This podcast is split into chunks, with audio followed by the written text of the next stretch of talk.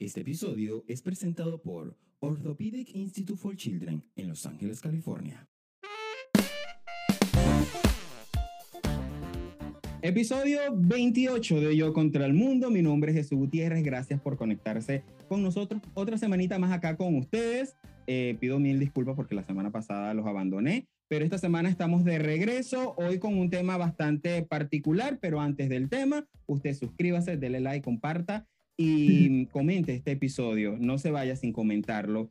Eh, hoy un episodio bastante personal, bastante, no sé si lleno de emoción, de lleno de, de muchas preguntas. Eh, vamos a estar hablando del autismo. El autismo, ¿qué es? Vamos a orientarnos, vamos a, a, a, saber de qué trata, de qué va esto y sobre todo para aquellos que están nuevos en este tema y que recientemente han recibido esta noticia y no saben qué hacer y tienen miles de preguntas. Pero para que nos responda esas miles de preguntas, que espero que nos alcance el tiempo, tengo acá a mi amiguita, la psicóloga Danje González desde España. Y pues bueno, un gusto tenerte nuevamente acá en, en el podcast. Pues hola Jesús, un placer volver a compartir contigo rato. Sí, en esta, en esta vuelta, bueno, ya hablando de tu área, ¿no? Trabajas en, sí. en, en esta área. Sí, la primera pregunta que te voy a hacer, ¿se, todavía se dice condiciones especiales, ¿cómo, ¿cómo lo llamamos? Porque siento que el mundo está cambiando, que ya uno no sabe cómo ubicarse. Vale, mira, cuando estamos hablando del tema de autismo, tiene un nombre que ahora es trastorno del espectro del autismo. Okay. Eh, entra dentro de la discapacidad, hay diferentes tipos de discapacidades, pero el autismo ahora tiene las siglas, que es el PA, que seguro lo estarás viendo en algunos sitios, que sale una T, una E, una en mayúscula, que es trastorno del espectro del autismo. Ok. Oye, cuéntame, ¿hace cuánto ya estás trabajando con, con este tema? Vale, en España tengo seis años trabajando con personas con autismo. En Venezuela no trabajé directamente, pero sí que hice mis prácticas de la universidad con personas con discapacidad en general, diferentes tipos de discapacidades, sobre todo las de muy bajo funcionamiento. Y aquí en España sí que hice la formación en clínica infantil y luego me especialicé en autismo. Y ya a partir de ahí hice las prácticas en un centro y es donde estoy ahora y tengo seis años trabajando con personas con Qué bueno. ¿Es tema de pasión? ¿Te gusta? Me encanta. ¿Sí? Yo creo que es un mundo de que me apasiona un montón. ¿Por qué te, ¿por qué, qué te llama la atención? ¿Qué es, lo que más, ¿Qué es lo que más tú dices, me encanta por esto? ¿Sabes por qué? Porque creo de que es muy desconocido, de que es una etiqueta que suele dar un montón de miedo, que genera un montón de rechazo y ante tanto estigma, lo que ha creado y generado en el mundo es que la gente tenga incluso hasta miedo de poder mirar qué hay detrás de esa etiqueta. Porque detrás de esa etiqueta hay una persona que funciona de una manera no normativa, como funcionamos muchos neurotípicos que podemos decir, según la norma, ¿no? Entonces, uh -huh. me apasiona por eso, o sea, no es un decir, vale, eh, estoy, soy terapeuta del autismo porque yo quiero curar el autismo o porque lo vea como una enfermedad o porque lo vea como una posibilidad para cambiar a esas personas y se vuelvan eh, como una mente neurotípica, no. Simplemente lucho en mi trabajo para que las personas que están alrededor de esa persona que ha sido diagnosticada uh -huh. puedan entender su mundo. Y es a, eso, lo que a eso iba, a eso iba con este episodio, te lo comenté previamente, que el propósito de este episodio va enfocado, más allá de, de, del que está diagnosticado, es hablar de la familia, de ese entorno, de entender los por qué, de ese montón de preguntas que nos vienen a la mente cuando tú recibes esta, esta noticia. Eh, ¿Tú tienes, eh, haces algún tipo de consultoría eh, donde trabajas o lo haces también vía online eh, para hablar un poco vale, de tu yo trabajo? Donde, ¿no? yo, yo tengo mi despacho en Barcelona, que ahí hago las consultas individuales y online solo hago asesoramiento a familias. O sea, no trabajo directamente con el niño, sino como familias que para poderla acompañar en todo el proceso. Pero evidentemente la distancia hace de que no pueda eh, ofrecer mi servicio al 100 para trabajar directamente con el niño, la niña o la persona en general, pero sí trabajo eh, asesorando a familias. Ah, okay. Haciendo el Sí. acompañamiento a padres y a madres. Bueno, Sí. padres, madres. Sí. Eh, no, eso está bastante interesante. Ok, definición, ¿qué es autismo? Vale, ¿qué es autismo? Es Vale, para ponerlo fácil, y lo voy a poner Ah, como eso iba. yo. A eso iba, a eso iba. Disculpa que te ataje. Quiero un lenguaje muy fácil y muy que la gente lo pueda comprender con palabras. Exactamente. Hoy voy a hablar, o sea, si me ve personas que son psicólogas, psicólogos, gente especializada en el área, voy a hablar como si yo tuviese a una familia de frente, Ujú. que yo no necesito conquistarlas con grandes términos, Palabras. simplemente lo voy a hablar de una manera fácil. Ujú. Vale, el autismo es un trastorno, trastorno se dice trastorno porque está dentro del manual de los trastornos mentales y tiene dificultades, son personas que tienen dificultades en tres áreas. Área de comunicación, área social y de comportamientos restringidos. Comportamientos restringidos significa que están como que muy unidos a hacer una rutina de la misma manera, de que tienen unos intereses que son esos intereses y ya. En el tema de comunicación no significa que sea una que sea polarizado, es decir, eh, de que la persona si habla ya decimos de que no puede tener autismo. No, porque hay diferentes grados. Y la comunicación no es solo el lenguaje. La comunicación es ese matiz social que tenemos las personas para poder comunicarnos. Por ejemplo, yo ahora estoy hablando contigo. Sé que me estás entendiendo porque vas haciendo así con la cabeza. Ujú. Ahora hago freno la voz, tú haces ujú, y yo continúo. Estos matices sociales que lo hemos aprendido por sentido común es una de las mayores dificultades que tiene una persona con un funcionamiento rígido que tienen las personas con autismo.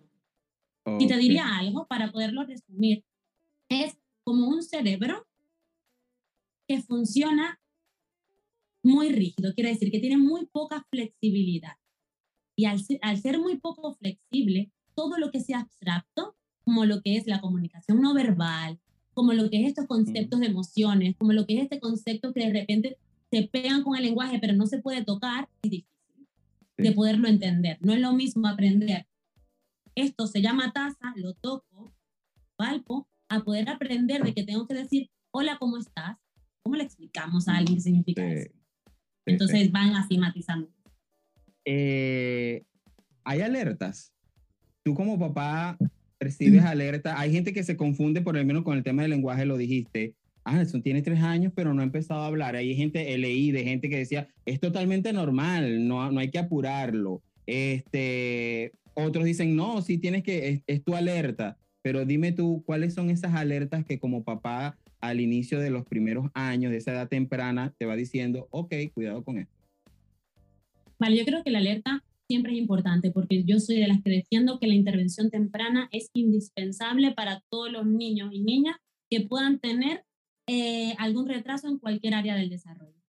Todo es importante. En el momento cuando mamá, papá, la abuela o alguien que esté cercano diga uy, uy, uy, ese uy, uy, uy hay que prestar atención. Porque ante, antes de prestarle atención a ese uy, uy, uy, tenemos la tendencia a preguntar a consejeros que cada uno va a tener su realidad y desde su propia vivencia, ¿eh? Es lo Google. normal, es evolutivo. Y, ¿Qué? y, y- al Google. Sí, exactamente. Digo, no, no, no, tranquila, eh, ya crecerá, ya crecerá, pero en ese ya crecerá va pasando tiempo. Y en la intervención temprana no se puede perder tiempo. En el momento de que ya sintamos de que, no, de que mi hijo no, lo- no se puede calmar el llanto, pero no es ese llanto típico de, de un niño recién nacido. No, es un llanto de que es desgarrante, ¿vale? Cuando los niños están recién nacidos y tienen estos llantos, a que de una vez van buscando si la leche le va bien, si no le va bien, porque ya estamos más acostumbrados a que los niños pequeños tengan cólicos, ya está más normalizado. Pero resulta que a la edad de 8 meses, 9 meses, el niño no mira, está tirando todo, no se deja coger, le ha, le ha costado comer, no veo de que hay una interacción. Ahí es como No. decir, todo lo que tiene componente más psicológico es como, uy, no, ya, ya pasará. Pero si es físico, de una vez vamos al médico. Yo creo Sí, de que sí, la primera alarma a la familia, cuando ya lo sientas aquí, es ayuda profesional. Es cierto de que hay muchos profesionales, de que hay muchísimos profesionales que pueden llegar y pueden estar en la misma teoría de decir, ya pasará y ya crecerá. Ujú, sí. Si aún tienen esto y no se sienten satisfechos con esto, una segunda opinión, una tercera opinión, hasta que lleguen a alguien que les pueda calmar ese malestar que están sintiendo. ¿Hay algún tipo de, de test que, te, que previo en, en- en el embarazo, durante el embarazo, tú puedas saber eh, cuál es la condición del feto? No, no te... De autismo no. De O sea, autismo no. el síndrome de Down, no. No, no, no. Ok.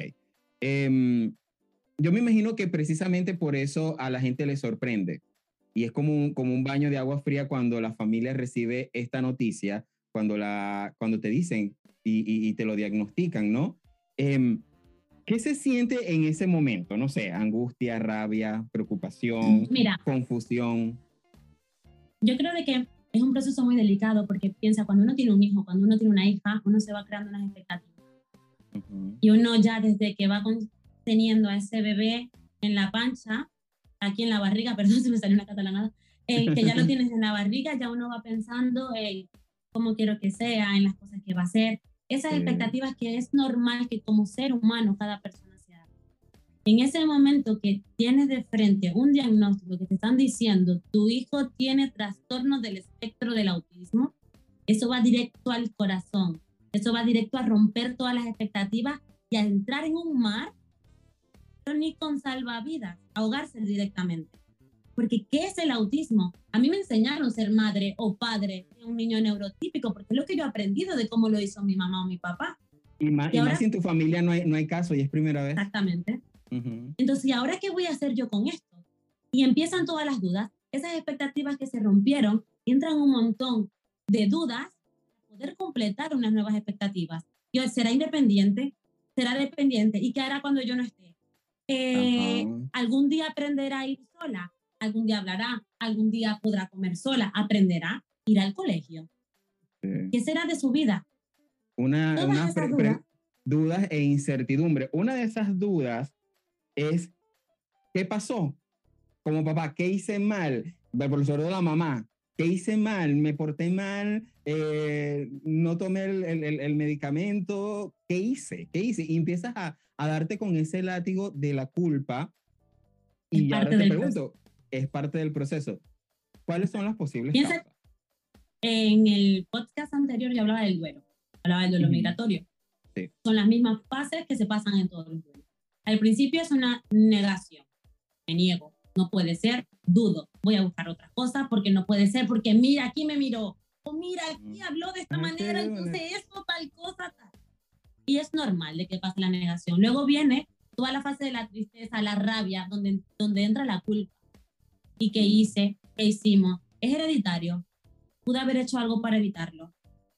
Y también es normal pasar por eso, porque luego se van a dar cuenta de que el autismo no hay una causa que lo defina. Así que es cierto de que es hereditario, sobre todo por la parte del padre, del, del chico, si hay autismo en la familia, si hay un tema emocional o lo que sea, pero no significa de que venga, es por esto, no, porque no hay una causa específica. Así que es cierto de que en el momento de que hacemos la entrevista, preguntamos antecedentes familiares, sobre todo lo de la línea del padre, para poder valorar si hay algún tema emocional, si hay un tema de esto, pero igualito piensa de que de dónde viene no es lo importante. Porque eso no quiere decir de que todos los hijos vayan a ser así, o eso no quiere decir de que eso vaya a poder solucionar alguno de los problemas o las dificultades que pueda tener el peque o la peque en ese momento. Entonces, en esa parte es importante acompañar a la familia, de que tampoco se sientan mal de poder sentir eso. Yo, por ejemplo, tengo una familia de que decía, a mí me hubiese, yo hubiese preferido de que tuviese síndrome de Down, porque así la gente cuando voy en la calle me mira mejor, porque el síndrome de Down hay más sensibilidad en la calle, porque los niños que tienen autismo y las niñas que tienen autismo, fenotípicamente no tienen ningún rasgo. Entonces, los ves haciendo una rabieta afuera y ahí te va la sociedad que todo lo sabe a señalar a la familia. ¡Qué malcriados! ¡Uy, Dios! Como le dan el iPad ay, esta nueva sociedad de la tecnología o cualquier chorrada que dice la gente. Y esto es muy duro, ¿eh? O sea, yo creo de que en, el diagnóstico de autismo me ha encantado de que estés tomando en cuenta a la familia, porque sí que es cierto de que normalmente ponemos el foco en la personita como tal, cuando el contexto es fundamental de que esté fuerte para poder acompañar en todo ese proceso que viene. Este proceso que viene, me gustó eso. ¿Cuánto tiempo lleva asimilar esa noticia? ¿Tienes, ¿Tienes algún margen de tiempo que te, has visto? Bueno, ya a tanto tiempo ya la familia empieza a encaminarse y, y, y, hacer lo que corresponde, pero ¿cuánto tiempo me lleva asimilarlo? Mira, mi experiencia me ha dicho, según la psicología y los libros, te dicen seis meses el duelo, pero la realidad es otra. La realidad es que como, como persona, o sea, yo tengo familias de que tengo un montón de años y a veces tengo que volver a hablar del duelo, porque entra en fase donde ya están funcionando increíble y empiezan a negar otra vez el diagnóstico. Y a mí no me interesa de que se pongan la etiqueta. A mí lo que me interesa es de que cuando tengan unas conductas que se puedan salir de lo esperado, que ellos puedan saber de que mucho puede estar influenciando cómo funciona ese niño o esa niña. Porque cuando se le olvidan, se quitan eh, de esa visión y le es difícil entender. Entonces yo te digo, cada persona lo vive diferente. Hay gente de que ya al principio pasa por todas las fases, se le acompaña, lo entiende y ya después es como decir, ya lo pasó porque ya no le duele, ya puede hablar y decir, mi hijo tiene autismo o mi hijo tiene eh, Asperger, aunque ya el Asperger pasó dentro del autismo. Pero... Eh, muchas familias se preocupan por el hecho de, mm, del bullying. Lo hablaste ahorita con respecto a la sociedad, con respecto a ese otro ambiente que ya está fuera de casa, ¿no? Y esta, entra esa pregunta, ¿no? El bullying, va al colegio, ¿cómo me lo van a tratar? ¿Cómo me la van a tratar? Eh, comienza, bueno, desde la maestra, desde el colegio, desde los otros niños. Entonces los papás tienen esta preocupación, va a ser tratado normal. ¿Tú crees que la sociedad hoy en día está encaminada a, tiene sus avances, vamos a decirlo así, ha avanzado un poquito en entender eh, qué es lo que está pasando con estos niños autistas? A ver, yo aquí es que tengo un poquito de dificultad porque, claro, yo estoy en España, tengo siete años en España y te puedo hablar de España. Em, yo creo de que dependiendo del país donde eh, tengan mayor acceso a la información, donde haya más sensibilidad, sobre todo en los planes educativos, qué tan inclusivo puede ser un colegio, qué, tan, qué programa pueda tener cada colegio para personas con discapacidad. Eh, todo esto va dependiendo también del colegio ¿eh? y del sitio donde está. Eh, no te niego de que es difícil porque aún estando yo en España, en un país donde se lucha por el tema de la inclusión, entra como que, ¿sabes cuando está algo en transición? Que se están probando cosas y hay muy buenas ideas, pero aún tú ves de que hay cosas que mejorar. Yo estoy muy agradecida por todo el acompañamiento que le puedan dar a los chicos y a las chicas, pero sí que hay, hay unas etapas donde están más vulnerables. ¿Qué te digo con esto?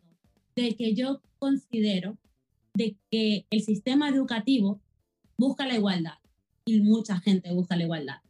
Entonces, entra esa pregunta, ¿me lo van a tratar a mi hijo igual que a los demás? Lo que pasa es que con las personas en general, ya no digo con autismo, no podemos luchar por la igualdad. Porque si ponemos la igualdad, hay gente de que está en escalones más altos que va a necesitar menos, ¿sabes? Entonces, si le damos igual a todo, el que está más bajito, igualito no va a llegar y no va a ver. Y necesitamos equidad de que puedan tener cada uno un plan individualizado, las personas que tengan necesidad de un plan individualizado donde es, te miro como persona, sé cuáles son las dificultades que pueda llegar a tener y qué recursos te puedo dar para que pueda funcionar dentro de esta aula de clase. Entonces, eh, esto... ¿Es posible esa adaptación? Sí, sí se puede adaptar un niño autista a su entorno. Eh, piensa de que aquí en España eh, los niños con autismo de bajo funcionamiento, de alto funcionamiento van al escuela ordinario o sea, yo no tengo, no tengo ninguno de que vaya a un colegio especial. Ah, van al colegio especiales aquellos que tienen un grado severo de discapacidad intelectual que no hablan o alguna parálisis, algo muy, muy fuerte, o sea, de que los imposibilita un montón, pero eh, yo tengo un peque que no habla y va al colegio. Sí, allá vamos. Eh, ¿Cómo verlo o sea, desde la familia, no? ¿Cómo lo puedo ver como un niño normal, un niño enfermo? Porque entonces entra la preocupación, la abuela, el personaje de la abuela, ¿no? Voy a, de por sí las abuelas son caracterizadas por consentir, ¿no? Entonces ahora eh, lo consiento más porque está enfermo. Entonces, explícame cómo lo logro, cómo logro cambiar ese switch de, de ok, lo veo normal o lo veo enfermo, cómo lo, cómo lo puedo percibir para poderlo tratar. Primero de que el, el autismo no es una enfermedad, porque no, no es nada para tenerse que curar. El autismo es una manera de funcionar. El nombre es horror, es, perdón, es horror, horror, no sé decir. Es horrible. el nombre es horrible. Y horrible por el estigma, ¿eh? por todo lo que hay de que un autismo se imagina a alguien en la pared haciendo así, ¿sabes? Ujú. Pero es una persona que está funcionando de esa manera y de que necesita, seguro, ayudas, ayudas para poderse comunicar mejor, ayudas y recursos para poder entender cómo funciona este mundo, ayuda y recursos para poderse involucrar en el mundo, pero no necesita más mimos. No necesita Mm. de que se le proteja como si, fuese, como si estuviese enfermo, porque eso lo único que hace es Ujú. de que esa persona no genere una autonomía ni sentimiento de capacidad y que todas esas neuronitas que se tienen que estar desarrollando se duerman, porque me lo hacen todo. O sea, necesitan rutina, necesita de que se les traten como una persona, como otro nieto más. Claro, a un nieto, de, por un ejemplo, si a un nieto o a una nieta tiene, no se le mueven las piernas, la vamos a tratar de igual que una persona que se mueva las piernas. Evidentemente, el cariño va a ser el- el mismo, el El trato mismo. va a ser el mismo, pero él necesita una silla y le voy a mover la silla para ponerlo en la mesa. Eso pasa con el autismo. Necesita de, len- de lentes, necesita de sillitas y de, y de recursos para poder acceder a las cosas. Pero no necesitan que lo consientan ni que lo traten como si fuesen personas enfermas, inútiles o lo que sea, porque son personas. son personas. Oye, ahí se pueden integrar a la sociedad. a- a- veníamos hablando de que hay que tratarlos como normal.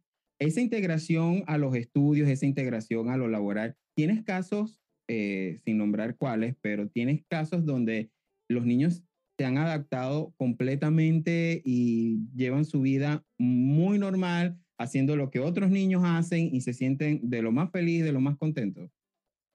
Vale, aquí te hablaré de varias cosas, porque el autismo tiene diferentes fases. Te digo una cosa, el autismo como tal no es incapacitante. Ok. El autismo diagnóstico solo no incapacita. ¿Pone el camino difícil? Sí. ¿Hay un millón de obstáculos? Sí. Eh, ¿Problemas emocionales asociados por las dificultades que es vivir en esta sociedad? Sí. Pero no incapacita poder tener una vida. Cuando viene unido a una discapacidad intelectual, dependiendo de la discapacidad intelectual que tenga, puede ser más Ujú. incapacitante o menos incapacitante, pero todo va dependiendo del perfil. Yo te puedo hablar de personas que tengo yo en mi despacho que son de funcionamiento más Asperger para que nos entendamos, de que son un funcionamiento de con una inteligencia dentro de lo normal o, a- o más alta, y ellos tienen dificultades, obvio. Sí. Ojalá no tuviesen, ojalá no tuviesen TEA, evidentemente. O sea, porque hay gente que es pro TEA y es como si fuese una bendición, una cosa, no, porque es difícil tener autismo, es difícil no entender a la sociedad, es difícil no entender estos matices sociales, pero viven. Y hay personas, también tengo por el otro lado, que son de bajo funcionamiento, han ido a un colegio ordinario, luego hay talleres, pero esto es España, ¿eh? luego hay talleres para personas con discapacidad que hacen cosas, no sé, hay uno que yo conozco de que está en un taller de lavandería y trabajan. Hay otros que Mm. están en un taller de carpintería y trabajan. Hay otros que están, ¿sabes? O sea, hay como que Aquí, programas aquí los para... he visto en Estados Unidos hay programas y los llevan a los supermercados para poder eh, organizar las, las bolsas. organizar. Y, y, y mira, o sea, yo veo por lo menos en el súper que está acá cerca de mi casa, funcionan y tú los ves y, y, te das cuenta porque obviamente van un poco más lento, ¿no? Pero la gente aquí, no sé, la gente le da las gracias y, tratan en su medio hablar, interactuar con la gente, otros los ven más calladitos, pero me parece cool que, que, que hayan este tipo de programas para que ellos también puedan, puedan adaptarse.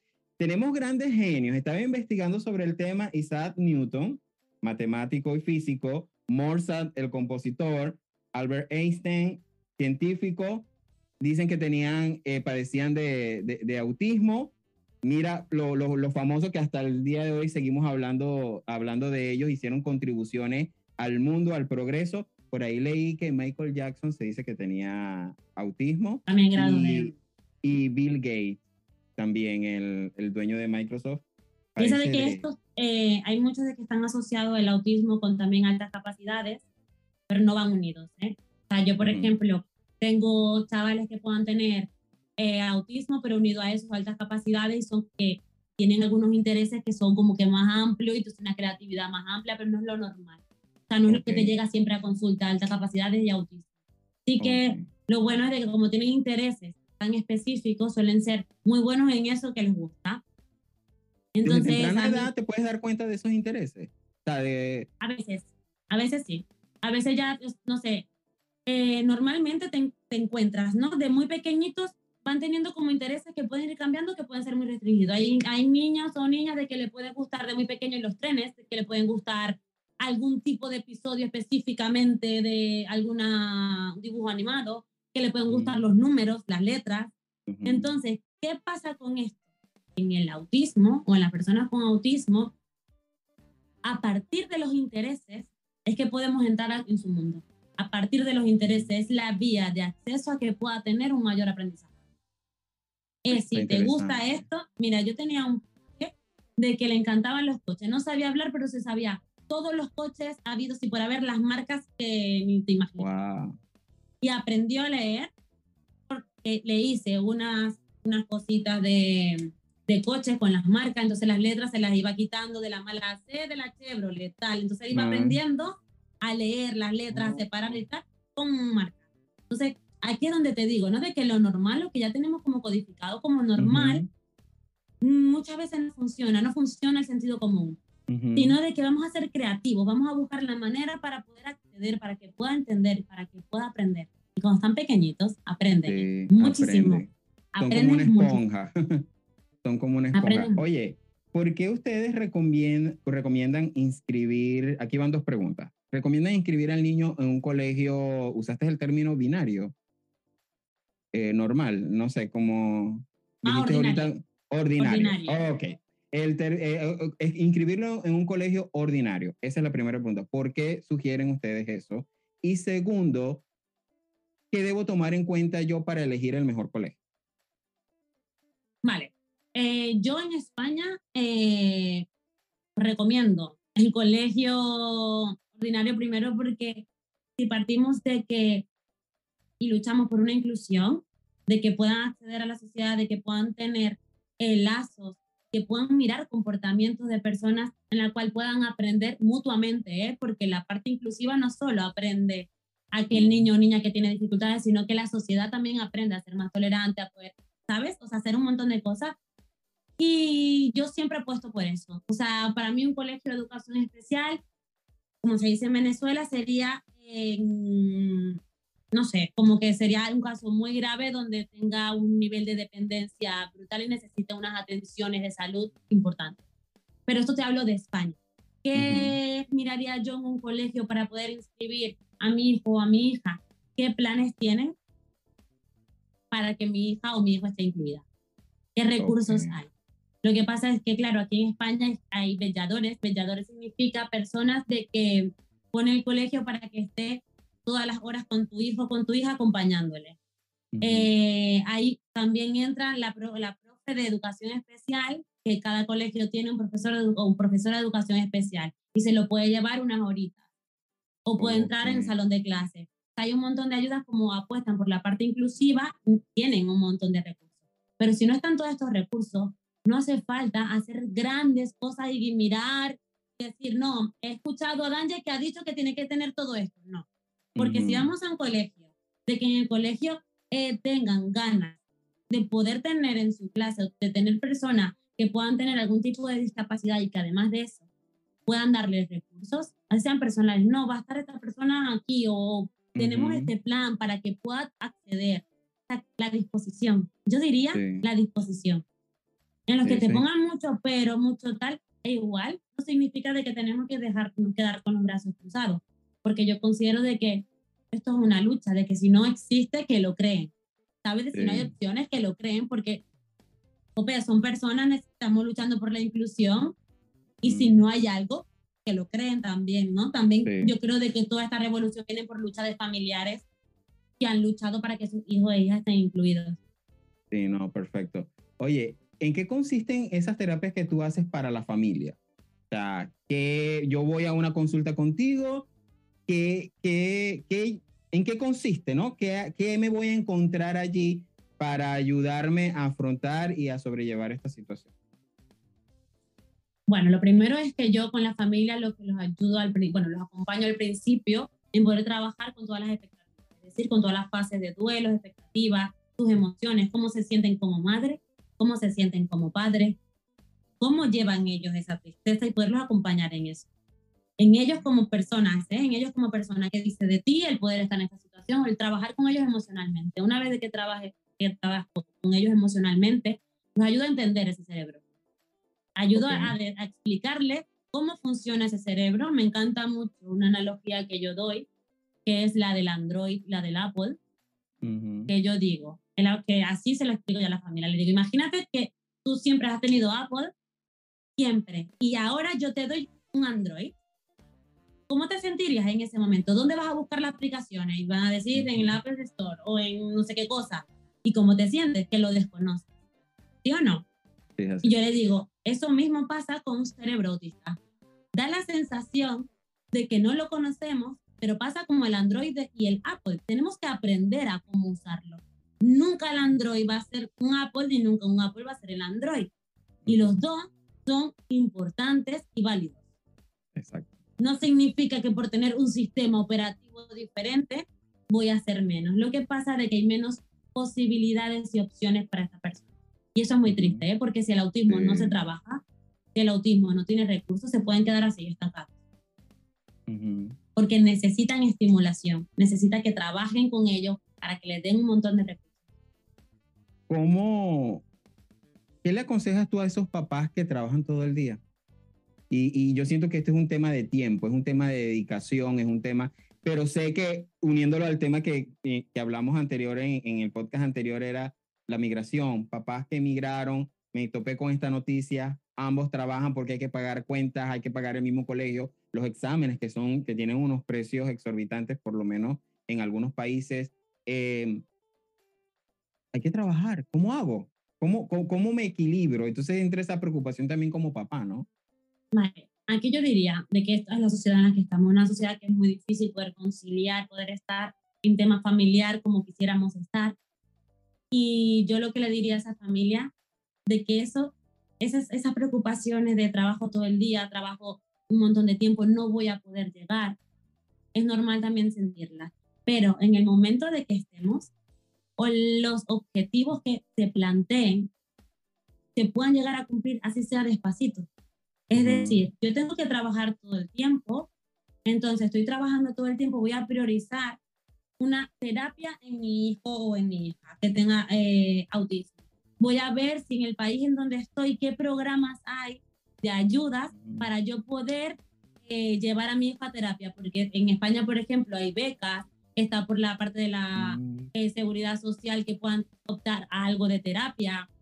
Hay un montón de cosas, hay carne de discapacidad, que primero conozcan a nivel burocrático en el país donde están todas las ayudas que le puedan dar a una persona con un diagnóstico. Partiendo de ahí es, si va a un colegio, buscamos la decisión, vale, cole, ¿qué tengo que mirar para poderlo inscribir en un colegio? Preguntar sobre el programa, involucrarme y buscar opciones. En el momento que llego a casa, estoy en casa y ya yo a ese niño o a esa niña, yo la veo no diferente, ¿eh? sino que la veo con otros ojos de decir, tenemos cerebros, tienes un cerebro que necesito indagar en él. Y el momento que esté sea un momento de calidad, un momento donde ellos le puedan brindar un aprendizaje a ese niño o esa niña para la vida. Y un aprendizaje no significa de que tenga que aprenderse la tabla de multiplicar. Un aprendizaje significa de que si tengo un hijo o una hija con autismo, de que no le gusta contacto, que no le gusta el vínculo, que no le gusta el tal, poco a poco voy a trabajar a, que, a poder estar a su lado poco a poco voy a trabajar a poder aumentar poquito a poquito la alimentación que tiene. O poco a poco, ¿sabes? Todo de un poquito a poquito. Cada gotica cuenta. Eh, hablando de, ese, de esa llegada a la casa, ¿no? Llegaste de trabajar todo el día, pero resulta que tienes más hijos. No solo tienes este. Eh, aquel que nada más tenga uno, yo creo que, que va un poco más fácil, pero yo creo que la situación se complica cuando tienes dos o tres más que no tienen autismo y que también necesita atención. Entonces estaba leyendo que muchos papás se enfocan en, en, en este porque, digamos, le están enfermo, como te decía al principio, que por eso estaba la corrección en el término, porque lo ven enfermo, entonces descuidan a los otros tres. ¿Qué le aconsejas tú para lograr ese equilibrio, no? ¿Cómo, bueno, es, ser papá y mamá, yo siento que va parte del esfuerzo Mira, y que yo, te yo, yo creo de que se puede dar 8.000 recomendaciones te pueden dar 30 mil consejos, pero hay cosas de que no se pueden evitar. porque yo creo de que hay que tener un montón de, no sé cómo decirlo, yo creo que hay que ser muy, no hay que ser de este mundo prácticamente, porque hay un instinto. Y aunque ya mamá y papá saben de que no se tienen que enfocar tanto en ese, de que hay que atender a los demás, resulta de que de frente tienen a un niño con necesidades diferentes y que resulta de que este no sabe comer o que la está liando por aquí o que está haciendo una cosa yo me, tengo que prestar más atención en ese momento. Y hay muchas familias que tienen mucha culpa. Y yo nunca voy a decir nada, nada que genere más culpas a la familia. Es como decir, lo hacen lo mejor que pueden.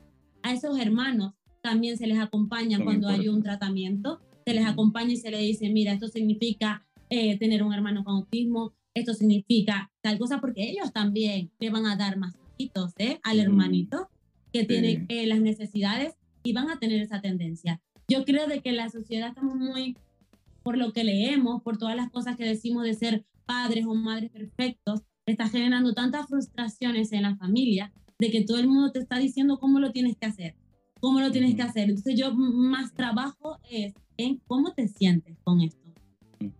¿Cómo puedes sobrellevar esto? Porque es difícil. Porque eso para quien lo viva. O sea, te están dando un diagnóstico y es doloroso, es muy difícil y hay que ser realistas. Son personas de que no tienen a un cerebro neurotípico que funciona, de que ya con sentido común ya sé que esto es una rabieta de tal, ¿no? Son situaciones difíciles y yo creo de que si hay alguien, le digo a las familias, si alguien, si sienten en algún momento que alguien lo está juzgando, que lo sentirán, de que alguien los mira de una manera, que alguien les dice cómo tienen que hacer, que alguien les dice qué tal. A eso es lo que tienen que hacer caso Porque lo hacen de la mejor manera que pueden, porque tener a un hijo o una hija con discapacidad es difícil. Y, y, es mucho trabajo y para allá, para allá vamos que te tengo una, la última pregunta va, asociada a ese trabajo. Eh, leí que era recomendable que los papás, que son, digamos, primerizos en este tema, eh, buscaran apoyos con padres y familias en grupos donde, donde estén padeciendo lo mismo. O sea, existen, parece que existen grupos de papás autistas, entonces como que se apoyan, van como a, a, reuniones y se organizan para verse, para hablar. Entonces como que eso hace que la, la, la carga sea más, más, más llevadera y un poco más ligera, porque tú te das cuenta que, oye, hay otras familias que también están pasando por lo mismo que tienen tiempo en esto y que también han, han agarrado un poquito de experiencia. Tú te puedes nutrir con eso.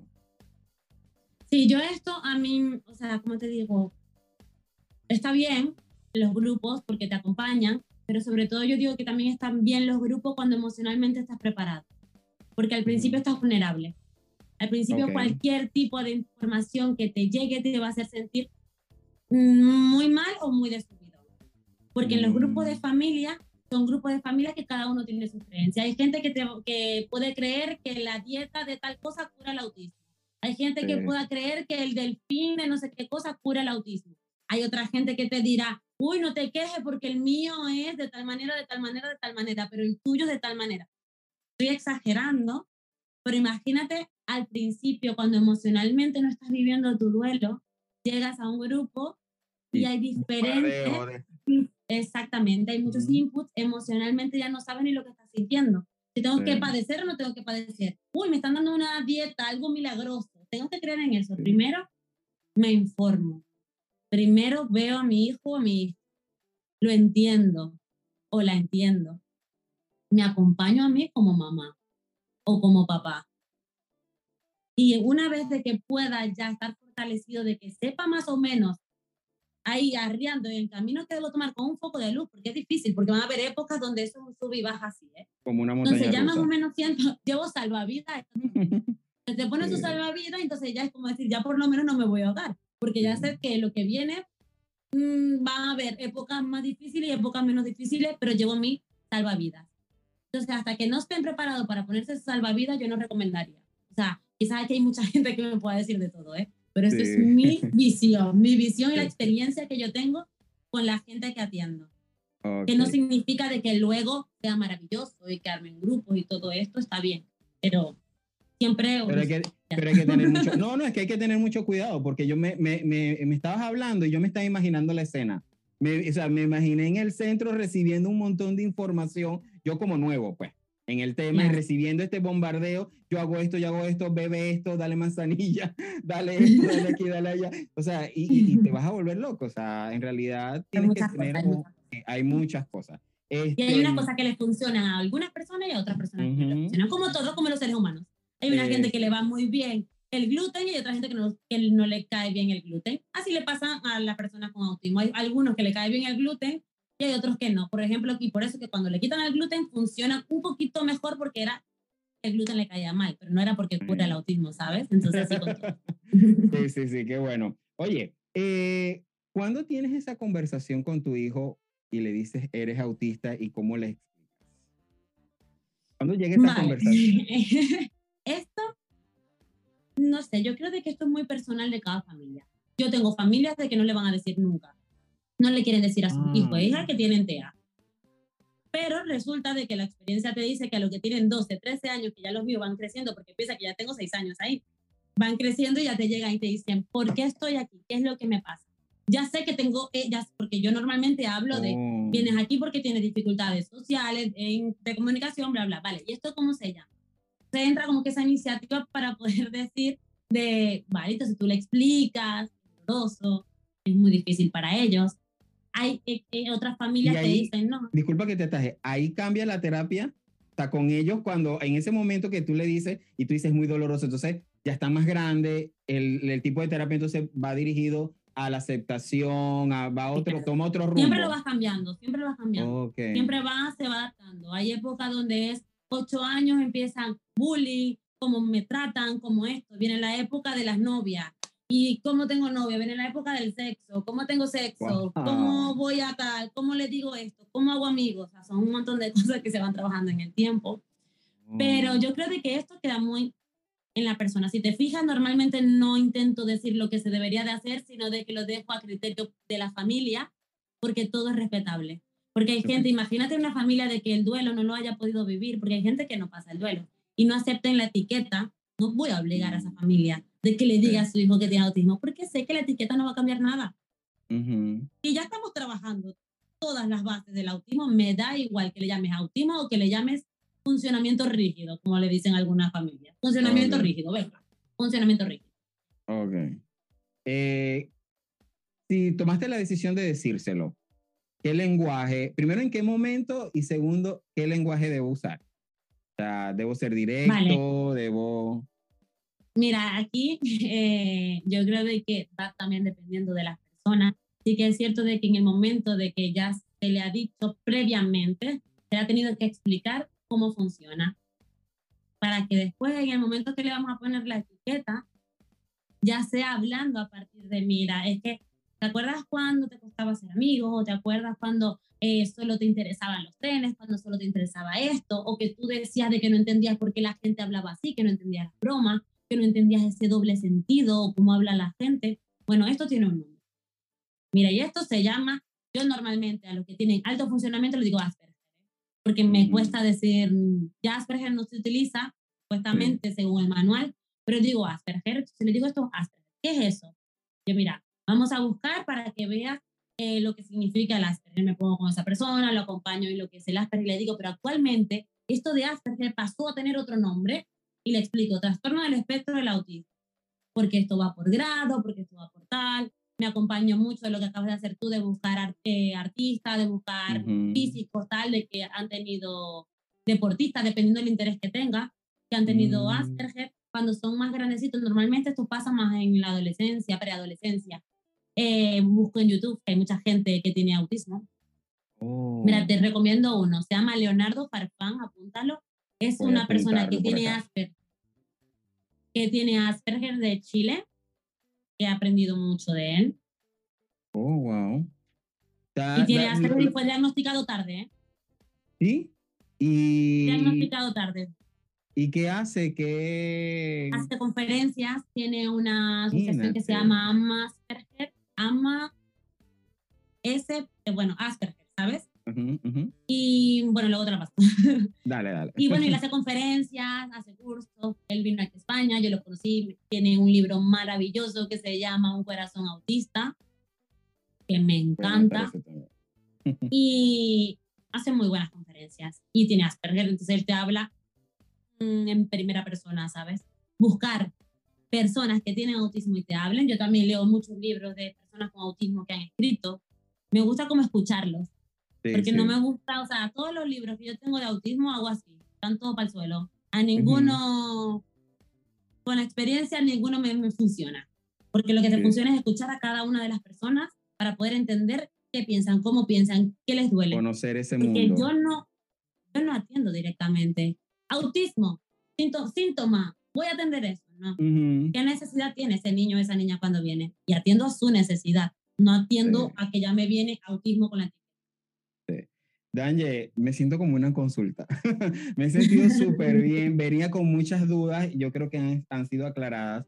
Y la última que tengo es una, y quiero que le digas a la gente que nos va a escuchar y nos va a ver, ¿es una lucha, es una prueba, es un proceso o es un estilo de vida? Para cerrar. Vale, yo creo de que es un proceso. Es un proceso, yo no lo diría como un estilo de vida, porque un estilo de vida creo que se elige y esto no se ha elegido. Nadie elige ser madre o padre de un niño o una niña con autismo y nadie elige eh, tener autismo. Yo creo de que es un proceso porque lo vivo como por etapas, ¿sabes? de que van pasando de etapas en etapa, hay un proceso de mucho aprendizaje, pero de que sigue un camino de que hay momentos donde ese proceso puede dar la sensación de que se regresa, pero solo hay una visión y es seguir hacia adelante. Y le digo a toda la familia, a todas las personas y a todo el mundo que pueda estar escuchando aquí, de que no se conformen con la etiqueta, que la etiqueta no haga que limiten a esas personas, que le den todas las posibilidades que puedan necesitar para poder sacar el máximo potencial y que son personas y como personas tienen necesidades, sentimientos y emociones que simplemente no las saben comunicar como estamos acostumbrados a que nos las comuniquen. ¿Con eso? no, buenísimo. Me- eh, mira, debes escribir un libro, vale. no, no, no, yo creo que Yo lo mucho- digo y lo escribí, porque yo para escribir soy malísima. Este, no, de verdad que, que sé que mucha gente se va a sentir identificada, gente le va, se va a sentir orientada. Eh, como te dije, me sentí como en una consulta y mm, no me vayas a cobrar. pero, pero de verdad la forma en que lo expresas, la forma en que lo, en que lo plasma en las palabras, te hace sentir un alivio, te hace sentir como que hay una lucecita y hay que caminar hacia allá, hacia, hacia esa lucecita. No va a ser fácil, pero como tú dices, ponte tu salvavidas, que es del conocimiento, que es de tu terapia y es, de, eh, es con el apoyo de, de los profesionales y, y simplemente caminar. No toca de otra, mirar hacia atrás ya para qué. Simplemente toca Totalmente. caminar. Danje, gracias por haber aceptado la invitación. Regálame tus arrobas para que nuevamente quienes nos escuchen nuevo y estén por primera vez por acá pasando te sigan. Vale, eh, Danje González. Danje González, mi Instagram profesional. A ver si es así, porque yo, como siempre, no me sé mis redes sociales. Danje González Delgado, lo pones, ¿eh? Danje González Delgado. De aquí, Danje González Delgado. Sí, ahí lo tienen. Ese es el Instagram profesional, ahí le pueden seguir. Este, habla de todo un poquito, siempre postea eh, de estos temas y sobre todo de duelo migratorio también, este, que es importante. Si usted no ha, habido, no ha visto ese episodio, por acá arriba se los voy a dejar para que ustedes vayan a ver todo lo que nos dijo Danje sobre duelo migratorio acá en este podcast. Danje, gracias. Te quiero mucho. Gracias Te a envío un ti. abrazo y gracias por estar siempre pendiente. A ustedes amigos, me despido no sin antes recordarles que se suscriban, que le den like, que comenten y que compartan este episodio y que nos vemos la próxima semana en otro episodio de Yo contra el Mundo. Chao, chao.